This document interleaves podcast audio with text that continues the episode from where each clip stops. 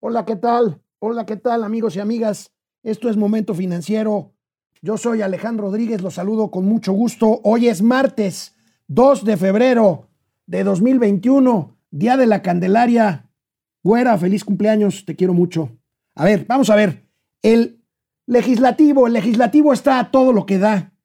Eh, ahí hay varias interpretaciones. Vamos a hablar, están eh, ayer empezó el nuevo periodo ordinario de sesiones de la Cámara de Diputados y de Senadores y hay muchos temas, muchos temas que quiere sacar la cuarta transformación. Hoy vamos a hablar de esta contrarreforma de energía, vamos a hablar de la intención de regular las redes sociales, la ley de Banjico, en fin.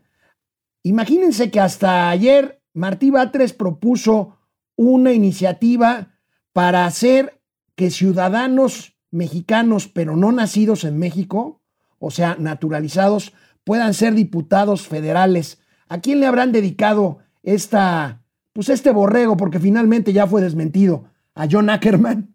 A John Ackerman. Bueno, este, noticias importantes sobre vacunas, sobre la vacuna rusa. Hay una publicación eh, de Lancet que avala eh, en un artículo científico la, vacuna Sputnik B. Esta es una buena noticia para México. Eufórico López Gatel, oxígeno puro para él.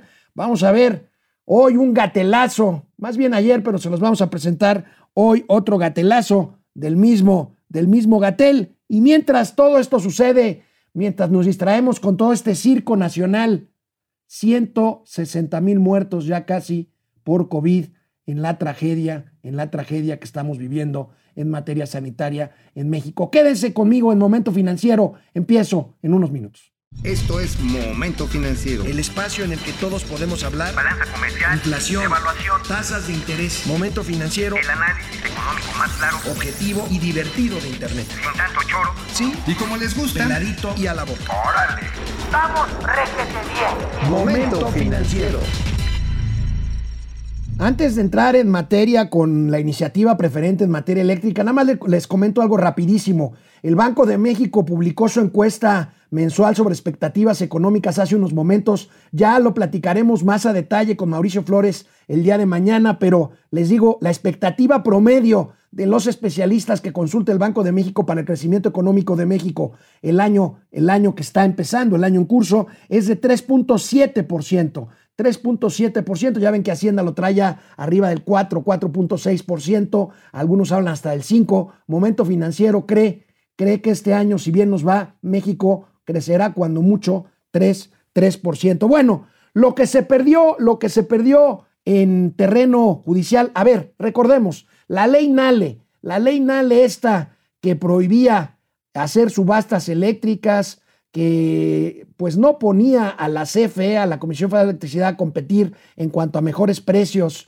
de la generación de energía eléctrica. Pues bueno, recuerden que esta ley fue controvertida por la Comisión Federal de Competencia, la Suprema Corte de Justicia le dio la razón a la Comisión Federal de Competencia, es inconstitucional esto. Bueno, pues lo que se pierde en tribunales máximos de la nación, quieren, quieren resolverlo cambiando la ley en el en el Congreso de la Unión. Ayer el presidente Andrés Manuel López Obrador envió una iniciativa preferente al Congreso de la Unión para modificar leyes en materia energética. ¿Qué quiere decir una iniciativa preferente? Que tienen que darle prioridad los, los señores diputados. En 30 días tienen que resolver si aprueban o no aprueban esta, esta iniciativa, que no es otra cosa, sino que devolverle, devolverle, como lo habíamos platicado aquí, el, eh, pues el monopolio de la generación eléctrica a la CFE.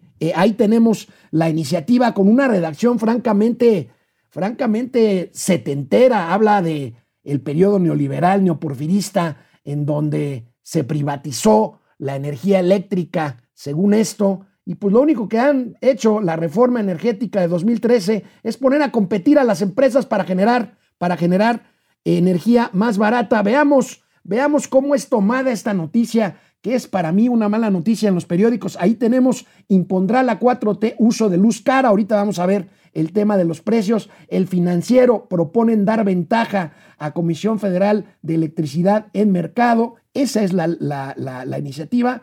Fíjense, 4T busca apuntalar a la CFE con una contrarreforma. Ya habíamos hablado de una contrarreforma y miren, pues el otro, otro esquema, otro, otra orientación editorial, la jornada, reforma de AMLO pone por delante producción de CFE. Es lo que quieren, es lo que quieren, es volver a este esquema, a este esquema anterior. ¿Qué implica esto? De entrada, de entrada, quiero decirles que volver a comprar electricidad en primer término a la Comisión Federal de Electricidad aunque esta energía sea más cara. O sea, ponerla por delante. Es como si ustedes se ponen a competir y una ley pone a su empresa adelante de las otras empresas que compiten con ustedes, aunque ofrezca precios más caros. Veamos este, este resumen que preparamos sobre la reforma de la ley energética. Fíjense, estos, este es el orden que le da la nueva ley, o le daría la nueva ley a, este, a eh, la producción de energía eléctrica. Le daría prioridad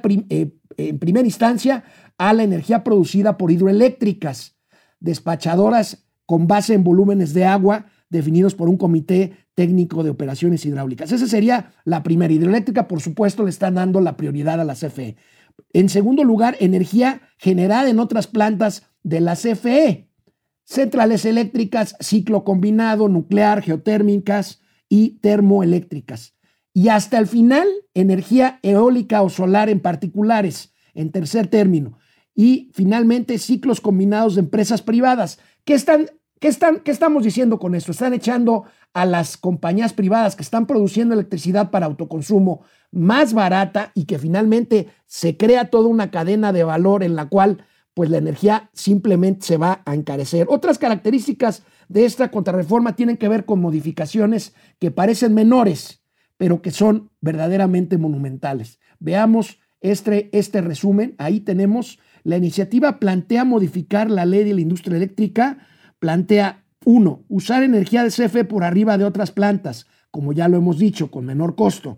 Otorgar certificados de energía limpia, estos CELS, eh, a centrales renovables sin importar la fecha de entrada en operación comercial. O sea, ¿esto qué implicaría?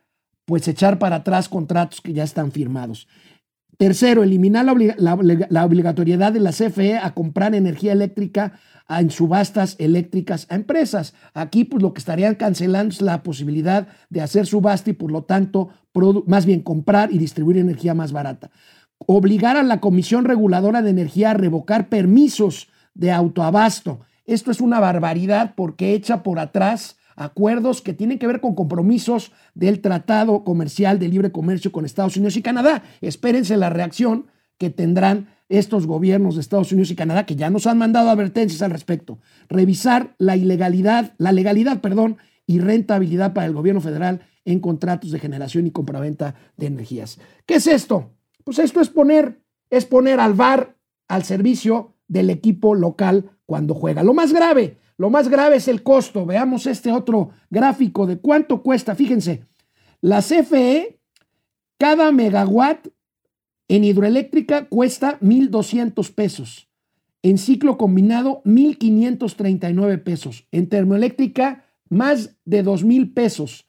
Y los privados están produciendo ya energía solar a 381 pesos el megawatt y a 381 pesos si es energía proveniente proveniente del viento. Imagínense nada más, esto nos va a afectar o nos afectaría a todos. Claro, yo creo que van a controvertir esta ley porque ya la Suprema Corte le había echado para atrás. Ahorita seguimos con este tema. Momento financiero, volvemos después de una pausa. Hola Internet, ¿cómo están? ¿Cómo están? Como pueden ver, traemos muchos temas. ¿Qué opinan de esto que ya habíamos adelantado aquí en Momento Financiero? Mauricio Flores y un servidor. ¿Se acuerdan cuando dijimos que el gobierno iría por una contrarreforma energética? Pues aquí está. Quieren ganar en la Cámara de Diputados lo que perdieron en la Suprema Corte de Justicia de la Nación. ¿En qué nos afecta esto? Pues en los precios. En los precios simplemente. ¿Creen ustedes que esto va a ir en favor de ustedes como consumidores? La verdad, la verdad, la verdad es que no. La verdad es que no. A ver, a ver si nos pueden este, enviar eh, sus comentarios al respecto. Hablaremos también de eh, pues esta prisa que tiene la, la 4T para sacar eh, iniciativas de ley. ¿Saben qué se me figura? ¿Saben qué se me figura? que no están viendo bien los números de las encuestas de cara a la elección intermedia. ¿Qué tiene que ver esto? Pues que pierdan la mayoría de la Cámara de Diputados en la elección que viene en junio y que entonces pues traten ahorita que tienen la, la mayoría en el periodo que empezó ayer y que terminará, el, periodo es febrero, marzo y abril y luego vienen las elecciones. Entonces, a ver, a ver qué pasa con esto. Vamos a ver quién está por aquí conectado a estas horas de la mañana. Fidel Reyes Morales, buenos días, Lo Dinámico, Alex Rodríguez, tan financiero y el tío Mau tan fiñañero. Pues sí, hoy no está Mauricio Flores, pero con mucho gusto yo estoy aquí con ustedes. Mañana ya vendrá el buen Mauricio. Depredador Mercenario, Depre, ¿cómo estás? Aquí presente y como siempre con el permiso de Pili van mis dos comentarios. Primero, las restricciones o requisitos de los países como Canadá o Estados Unidos para sus visitantes, para México, para cuándo pueden ascender las pérdidas. Ahorita vamos a hablar de eso, Depre.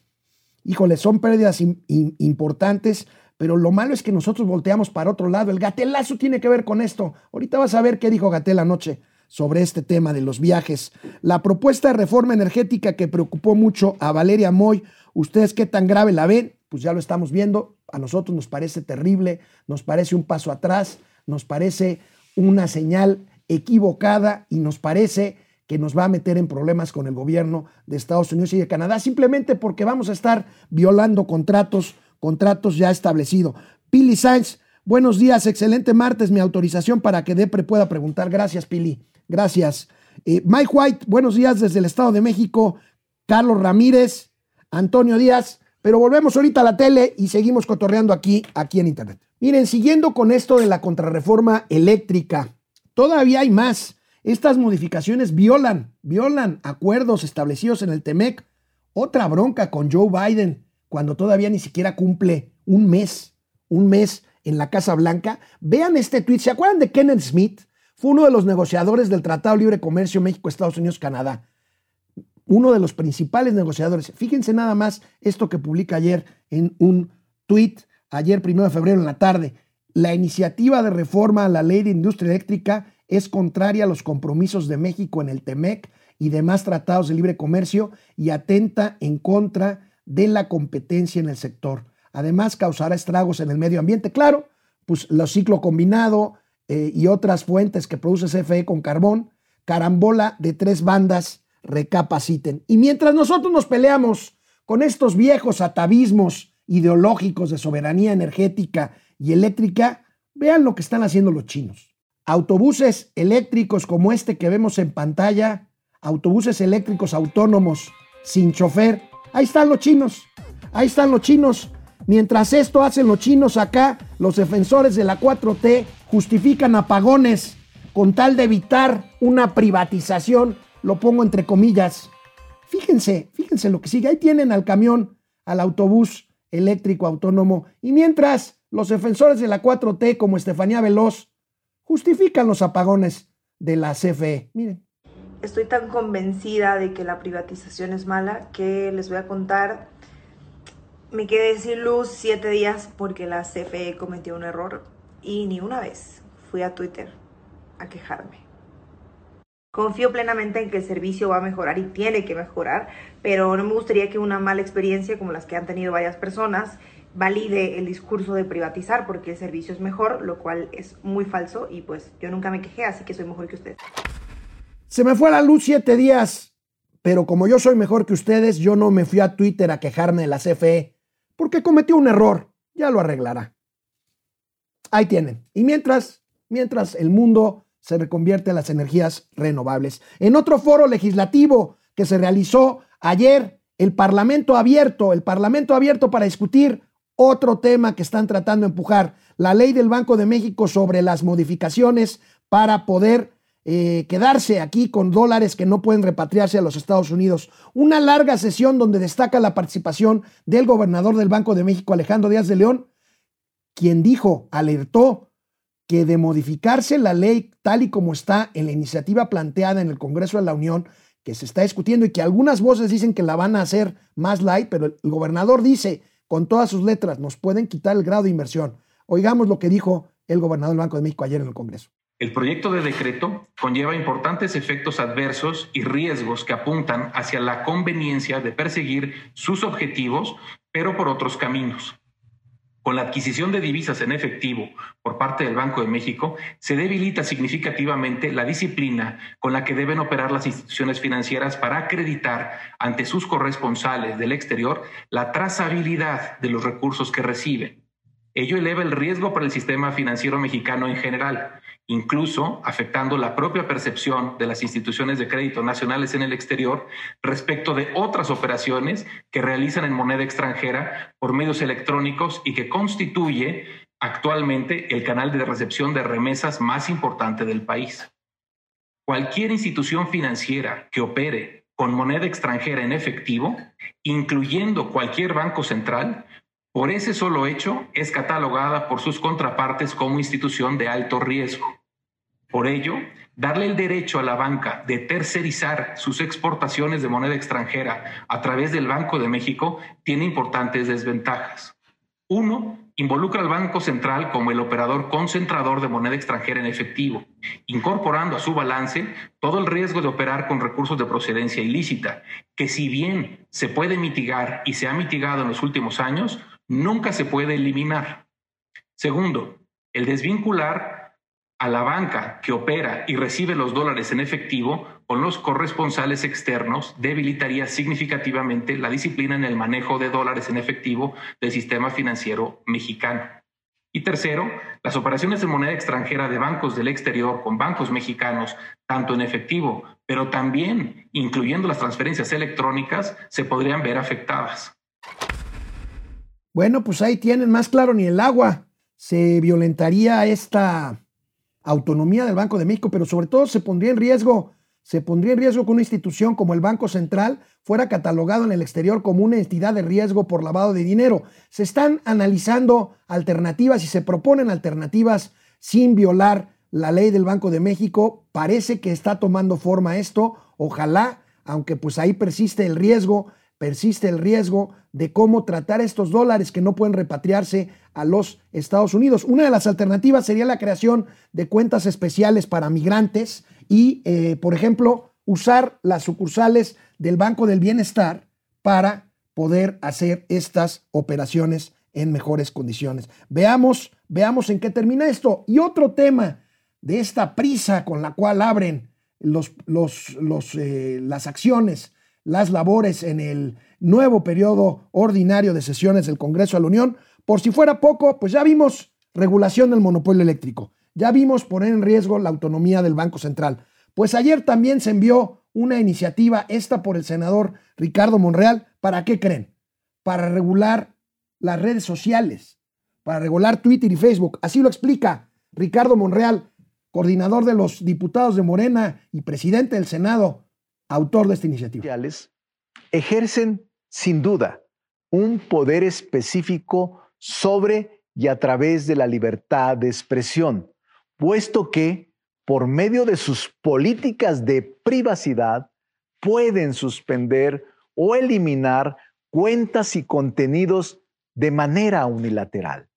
Los estándares de protección a los derechos fundamentales, como lo es el derecho humano de la libertad de expresión en el ciberespacio no deben de ser regulados por empresas privadas, sino por el órgano democrático y soberano, ya que corresponde únicamente a éste manifestarse respecto del catálogo de derechos humanos que derivan directamente de la Carta Magna. Si bien los derechos humanos han sido un límite a los poderes establecidos para evitar abusos, en el mismo sentido, deben serlo respecto de la actuación de los particulares. Por lo tanto, se considera justificado proteger la libertad de expresión en las redes sociales. Pues mucho, mucho rollo. La verdad es que regular las redes sociales lo han intentado otros países sin éxito. ¿Por qué será que ahora que ahora quieren hacerlo en México porque por lo que le pasó a Trump o porque suspendieron algunas cuentas de afines a la 4T. Quién sabe, ahí se los dejo. Ahorita que regresemos, regresamos con este tema. Habló más el, el senador Monreal, pero mientras vamos a una pausa, canal 100, 68 de Total Play, canal 76 de Easy, Momento Financiero, Economía, Negocios y Finanzas, para que todo el mundo, hasta el senador Monreal, les entienda. Aquí estamos de regreso en Internet. Antonio Díaz desde California. Toño, qué gusto. Francisco Guerra, Paco. Buen día, mis chavales de Momento Financiero. Todo apunta a un colapso energético y se siguen con las locuras. Por cierto, ya están listos para resucitar del, para el resucitar del Mesías. Está bien. Jacob Frías, buenos días. José Almazán, Pepe, salió un nuevo estudio respecto a la efectividad de la vacuna Sputnik. Así le dice AMLO por parte, Sputnik, así dice AMLO. Eh, sí, ahorita vamos a hablar de eso, de, la vacunación y del estudio de, de, Lancet, que habla de una efectividad de más del 91% eh, de la vacuna rusa. Ahorita vamos a hablar de eso, este, Pepe. Dante Delgado desde Metepec. José Almazán Mendiola, no sirve restringir la entrada de viajeros porque normalmente no viaja la gente enferma. Pepe, ya me echaste a perder la exclusiva del gatelazo, hombre. Eso se los quería presentar al rato, pero bueno, gracias. Ahorita se las pongo de, cualquier forma. Por si no te creen, Pepe, tengo el video y el audio de esto que dijo Hugo López Gatel anoche, anoche en Palacio Nacional. Antonio Díaz, Monreal es un idiota, se creen dioses los morenacos junto con sus cacas. Bueno. Raimundo Velázquez Hidalgo, buenos días desde Zacatlán de las Manzanas. Señor Alex Rodríguez presente para las noticias que al parecer serán complicadas en energía y en COVID. Sí, pues sí. Me dice mi productor, ¿qué no les huele esto así como a una cortina de humo para no hablar de los 160 mil muertos y que no hay vacunas? Ahorita vamos a hablar de eso. ¿Cómo cooperamos para sacar al tío Mao del botiquín? Venga, venga, venga, porque no alcanza la fianza. Jacob Frías, jaja, el tío Mao bien dormido, se nota que sí festejó ayer. Sí, sí, sí, este, es que es que ¿saben cuál es el segundo nombre de Mauricio? Candelario. Entonces está de fiesta hoy, hoy, es su santo del candy, del candy.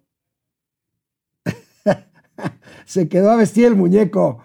Este, bueno, Salvador Linares Larios, buenos días, excelente día. Guillermo Sánchez Mendoza, ayer con la explicación poco entendible que hizo Gatel, da a entender que si, que si se va a aprobar, que sí se va a aprobar y aplicar la vacuna rusa. Bueno, ahorita vamos a hablar de eso.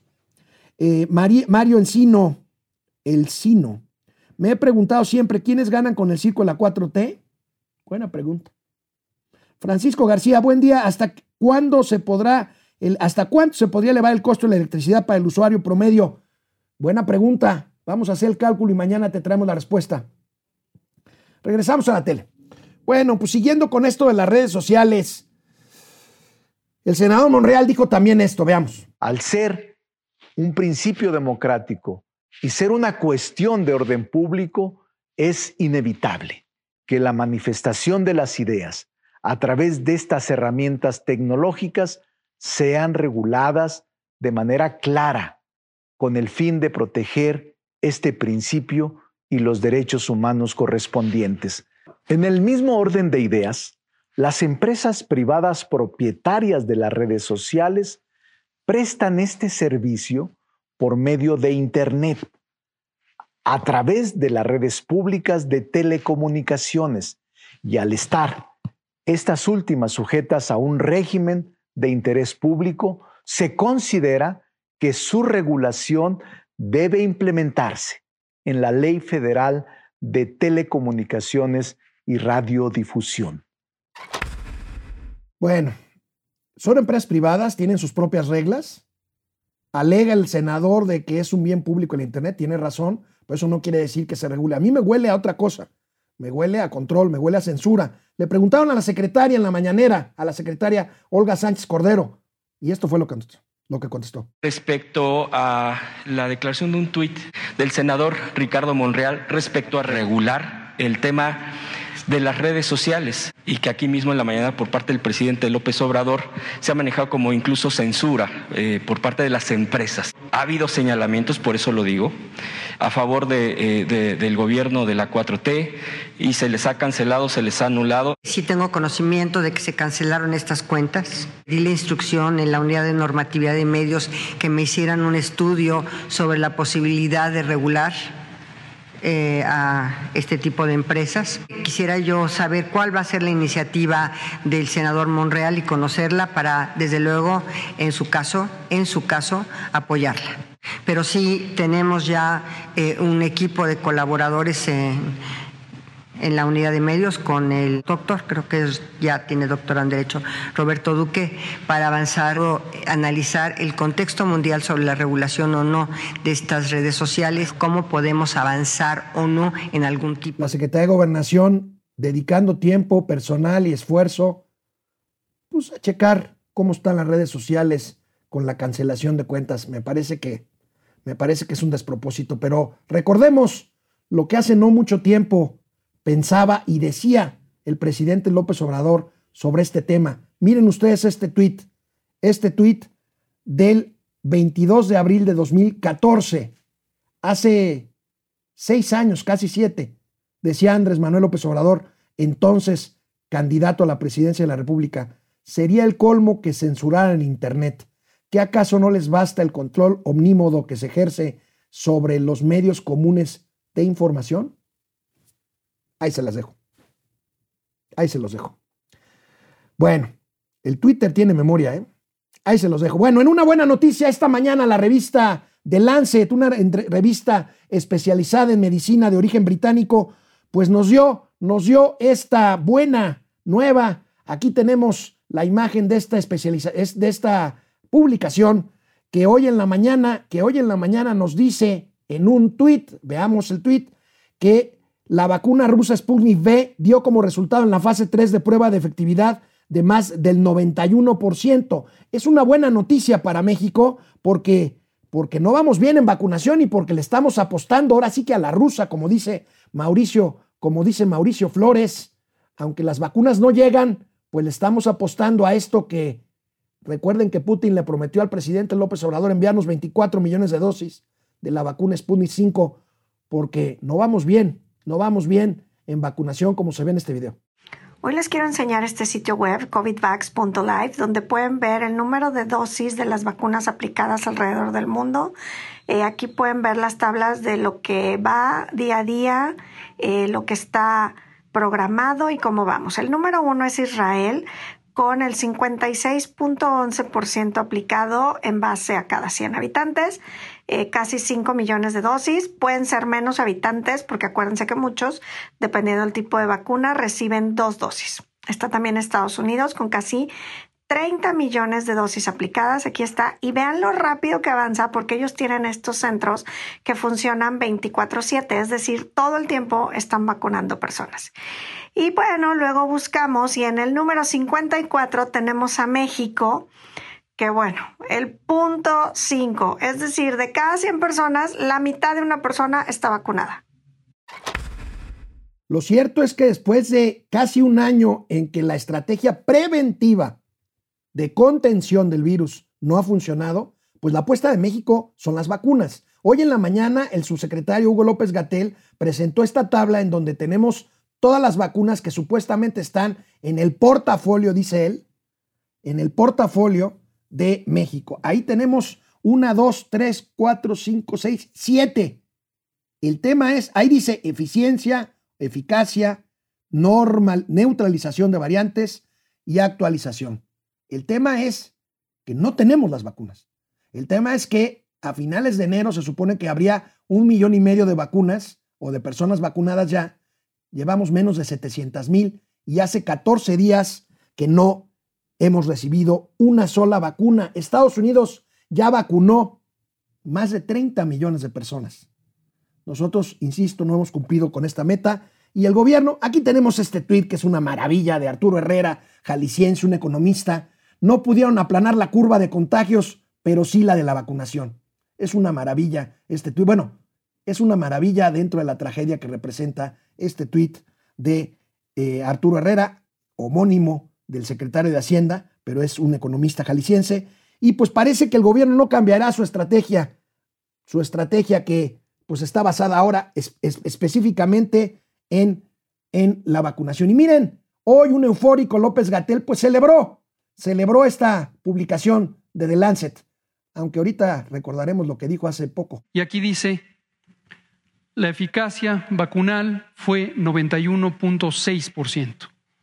Sputnik V eficacia vacunal 91.6%. Y aquí está el intervalo de confianza, que es 85.6 a 95.2. Es una actualización, no la teníamos contemplada, pero en este momento acaba de llegarnos el artículo, se publica esta mañana, 2 de febrero, Día de la Candelaria, en la revista Lancet. ¿Por qué enfatizamos esto?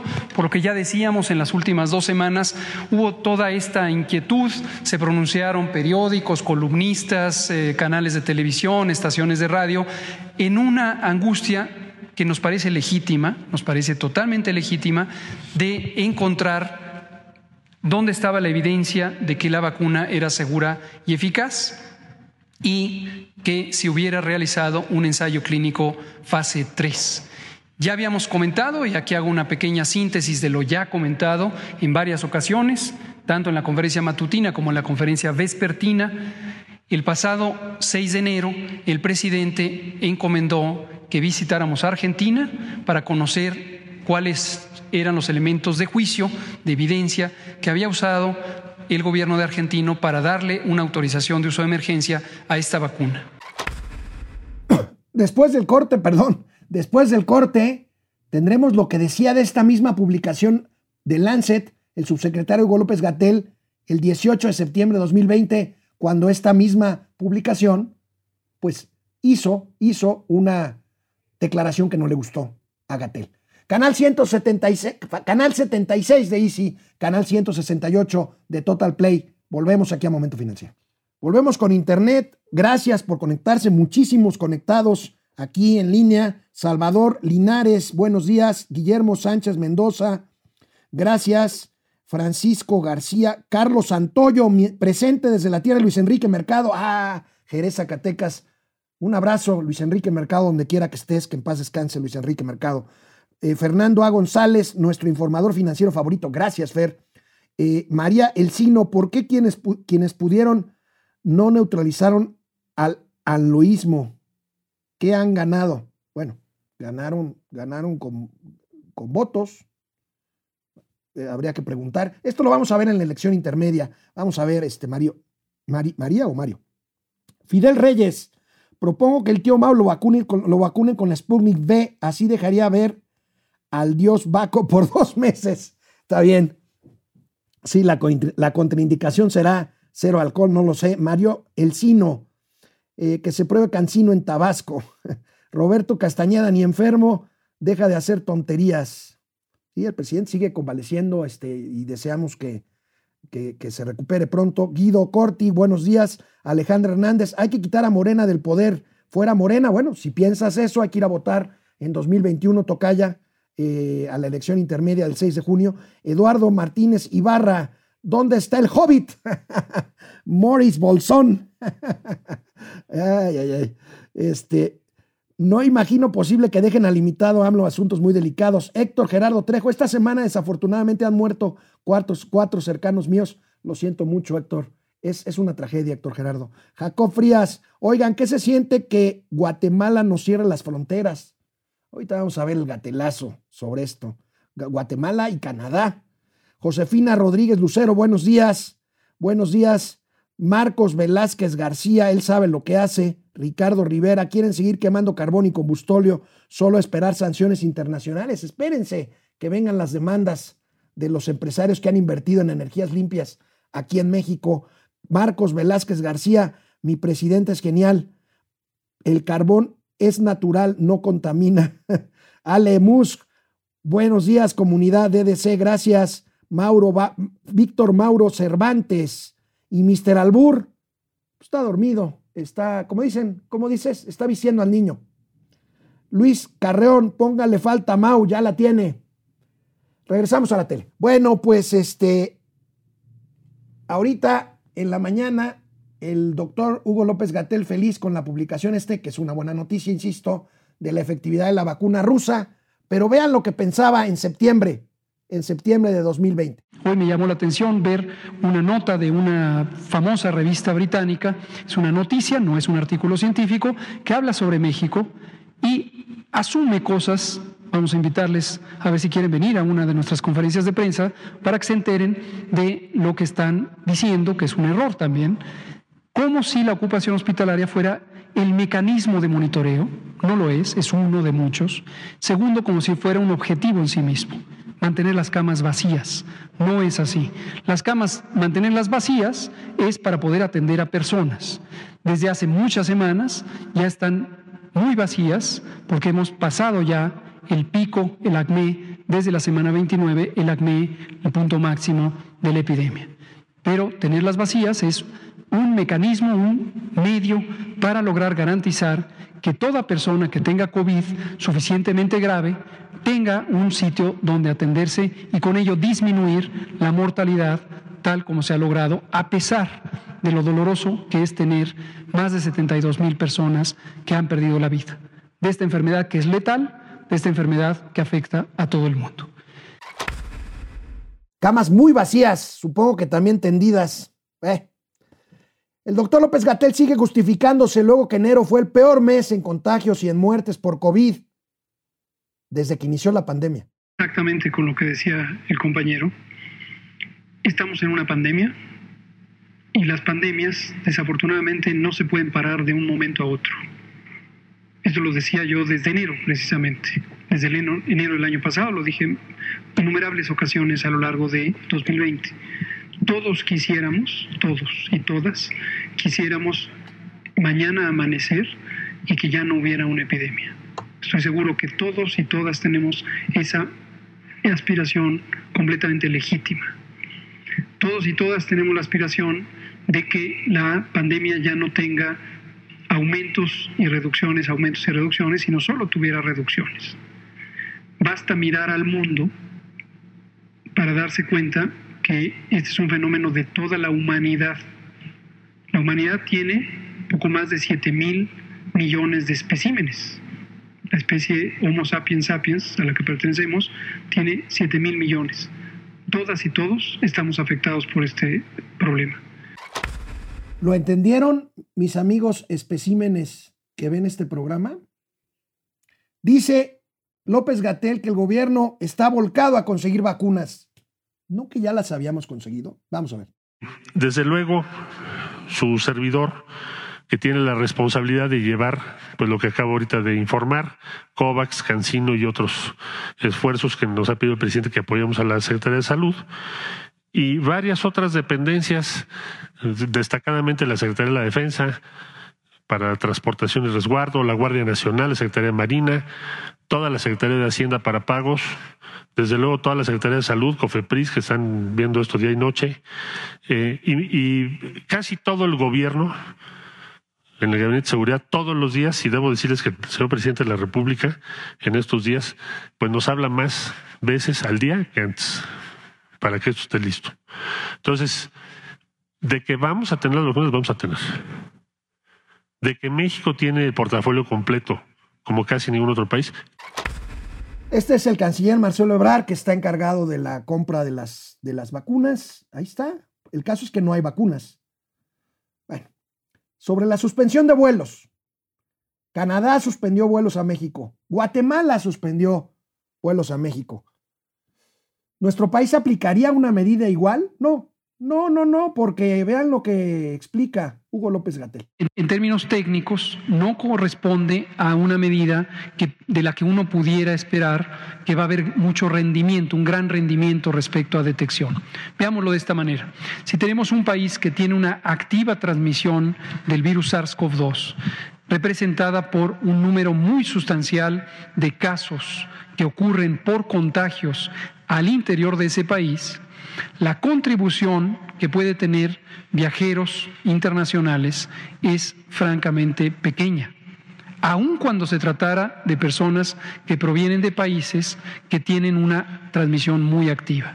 Porque entre otras cosas está muy documentado que las personas viajeras generalmente son personas de bajo riesgo o de baja probabilidad de tener enfermedad activa precisamente porque en general las personas no viajan estando enfermas.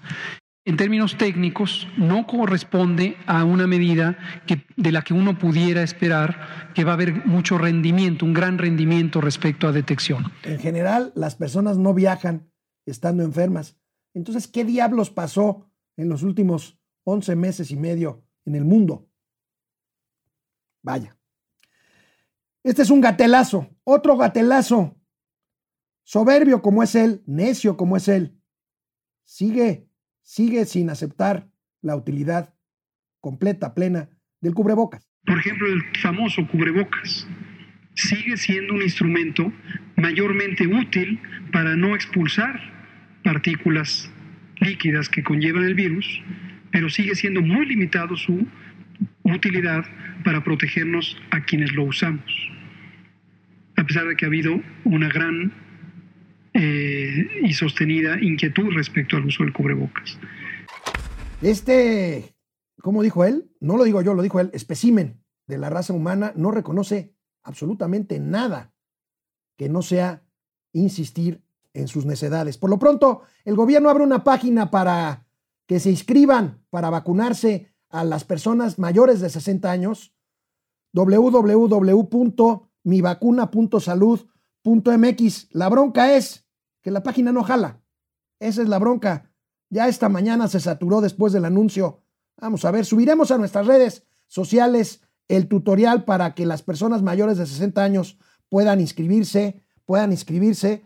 Vamos a subir este tutorial a nuestra página web momentofinanciero.mx, a nuestra cuenta de Twitter arroba financiero M y a Facebook Momento, Momento Financiero. México le sigue apostando a la vacuna. Veamos esta tabla rápidamente que presentó hoy López Gatel. Ahí están todas las millones de vacunas comprometidas, pero fíjense, ni siquiera en enero se cumplió la meta, pero ahí está la tabla.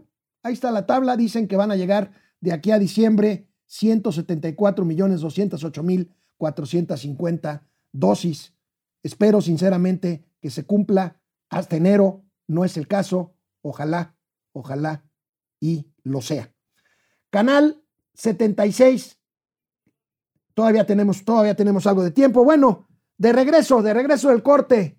Vamos a ver cómo, cómo ha cambiado. Bueno, es obvio que todos hemos cambiado en algo o en mucho nuestra forma de vida, nuestra forma de trabajar con la pandemia. De regreso del corte, un resumen muy interesante de un artículo de la revista británica The Economist sobre el home office y sobre los cambios en el comportamiento humano relacionado con la actividad productiva. Mi columna también que tiene que ver con el crecimiento económico. En fin, tenemos todavía mucha información aquí en Momento Financiero, canal 76 de Easy, de lunes a viernes a las 10 de la mañana, canal 100, 176, ¿ciento cuál?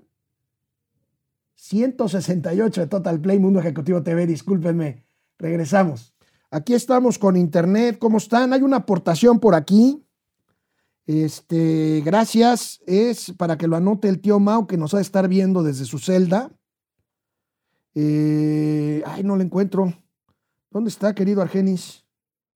Ah, está aquí en Momento Financiero. Juan Ernesto Ruiz López, Mexican Pesos, 39 con 12 centavos. ¿eh? Muy exacto, Juan Ernesto, pero muchas gracias, muchas gracias. Vamos a ver eh, quién más está por aquí conectado, muchísimos. Víctor Mauro Cervantes, Luis Carreón, Marcos Velázquez, Ale Musk, Ricardo Rivera. Lo que hace la ignorancia, primero investiga. A ver, dime de qué quieres que investigue, Marcos. Con mucho gusto lo hacemos. Alemus, ah, solo está Alex. Otra vez Mau se fue a firmar. Sí, pues ya ves que, cómo es este hombre. Marcos Velázquez García. Ricardo, yo soy de la 4T. Ricardo Rivera, lo que está haciendo es un berrinche de López, pues no le ayudó Biden con las vacunas. Fíjate que esto es interesante porque en la llamada de López Obrador con Biden, eh, se supo que el presidente López Obrador, cuando habló de la vacuna a Estados Unidos, pues le pidió lo mismo que a Putin, pero Biden le contestó muy diplomáticamente que su prioridad son los norteamericanos. Bueno, tiene toda la razón. Llevan 30 millones de personas vacunadas. Van a lograr su meta de vacunar 100 millones de norteamericanos en los primeros 100 días del gobierno de Joe Biden. Vamos a ver, vamos a ver qué pasa con esto. Juan Manuel González Ochoa, saludos, buen día, listo para escuchar las noticias financieras del día. Gracias, José Manuel. Marcos Velázquez García, es un honor estar con Obrador. Felicidades, Marcos. Está perfecto. Enrique Domínguez Borja, buenos días, gracias por otro episodio más lamentable de las energías pero deja que Biden le jale las orejas al peje. Leoín, aún sin solicitar mayor deuda de la aprobada, eh, el Fondo Monetario Internacional proyecta que la deuda de México representa el 63% del PIB al cierre de este año. Va en el 52%.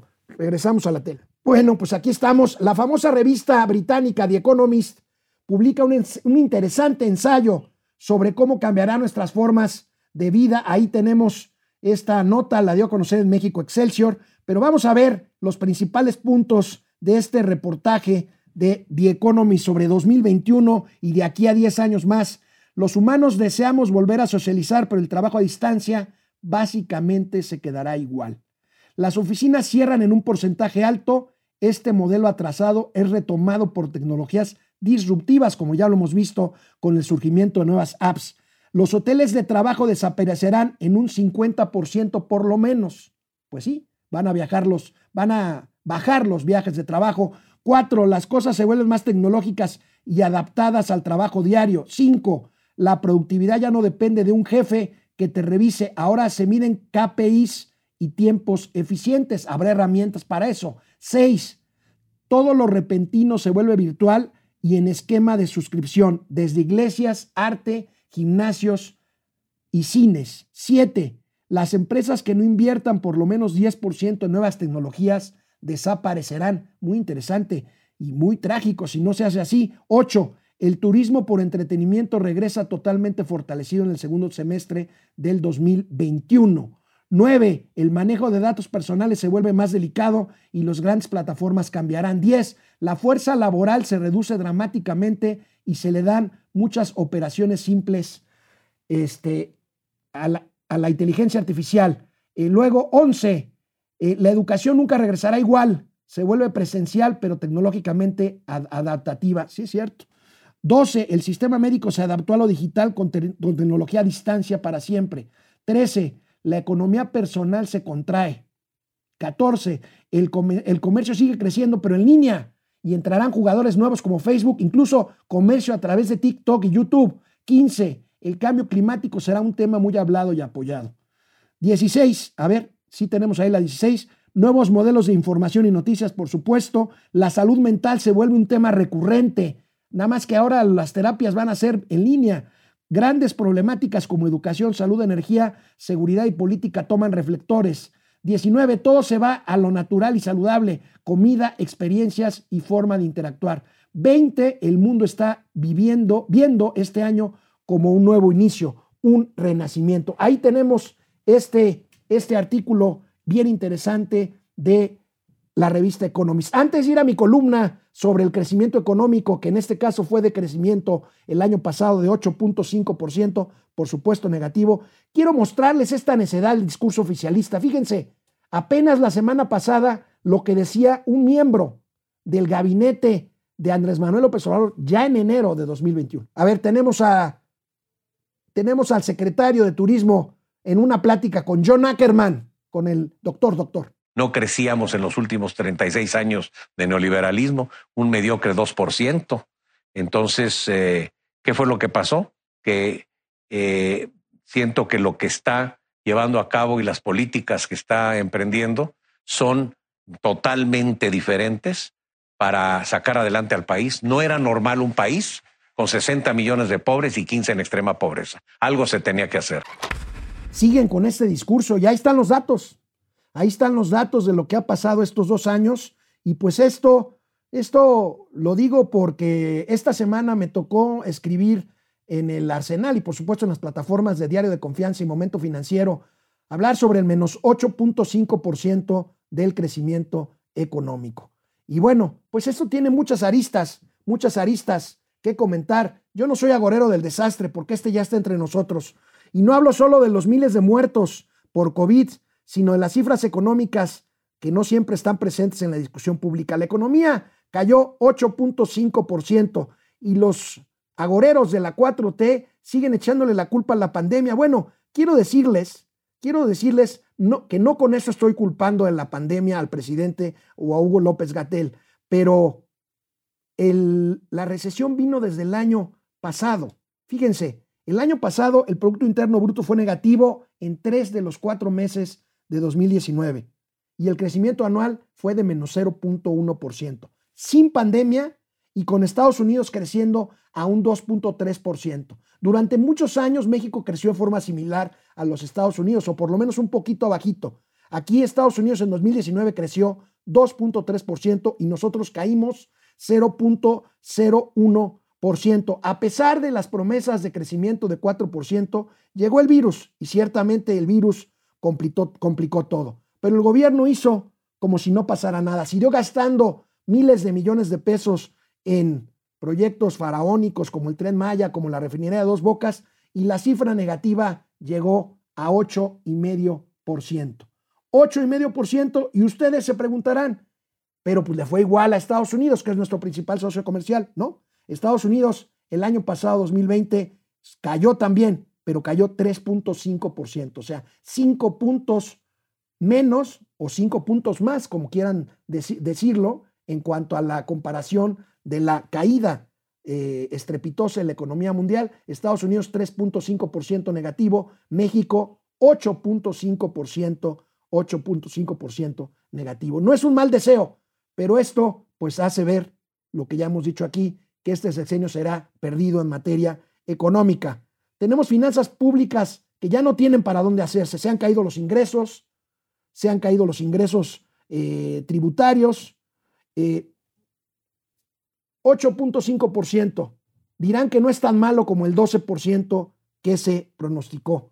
Pero ¿qué hubiera pasado si las decisiones de política pública, de política económica hubieran sido, hubiera sido distintas? La cosa seguramente, seguramente no, no pintaría, no pintaría igual.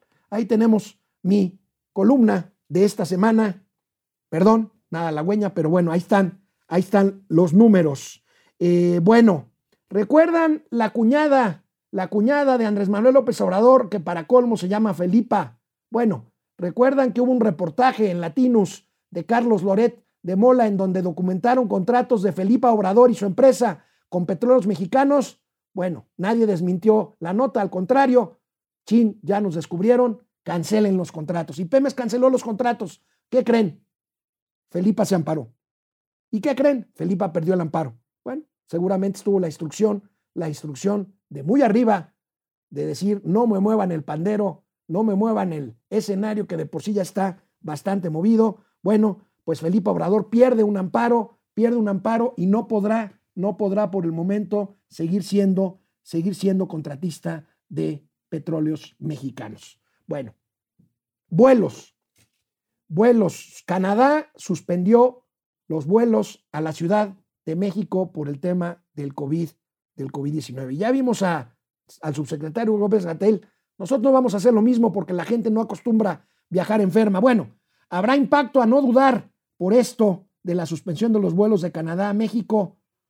El golpe, mil millones de dólares. Habrá impacto sin duda porque el arribo de canadienses bajará en un 95%, pues todos llegan vía aérea o casi todos, y la verdad es que la, mayor parte de todos llegan a destinos de playa y fundamentalmente, ¿saben quién se va a ver afectado? Ixtapas y Guatanejo, a donde llegan miles de canadienses a vacacionar, a vacacionar. Ahí tenemos, ahí tenemos estas, estas cifras. Y bueno, Hugo López Gatel dice que la gente no acostumbra a viajar, a viajar enferma. ¿Qué más?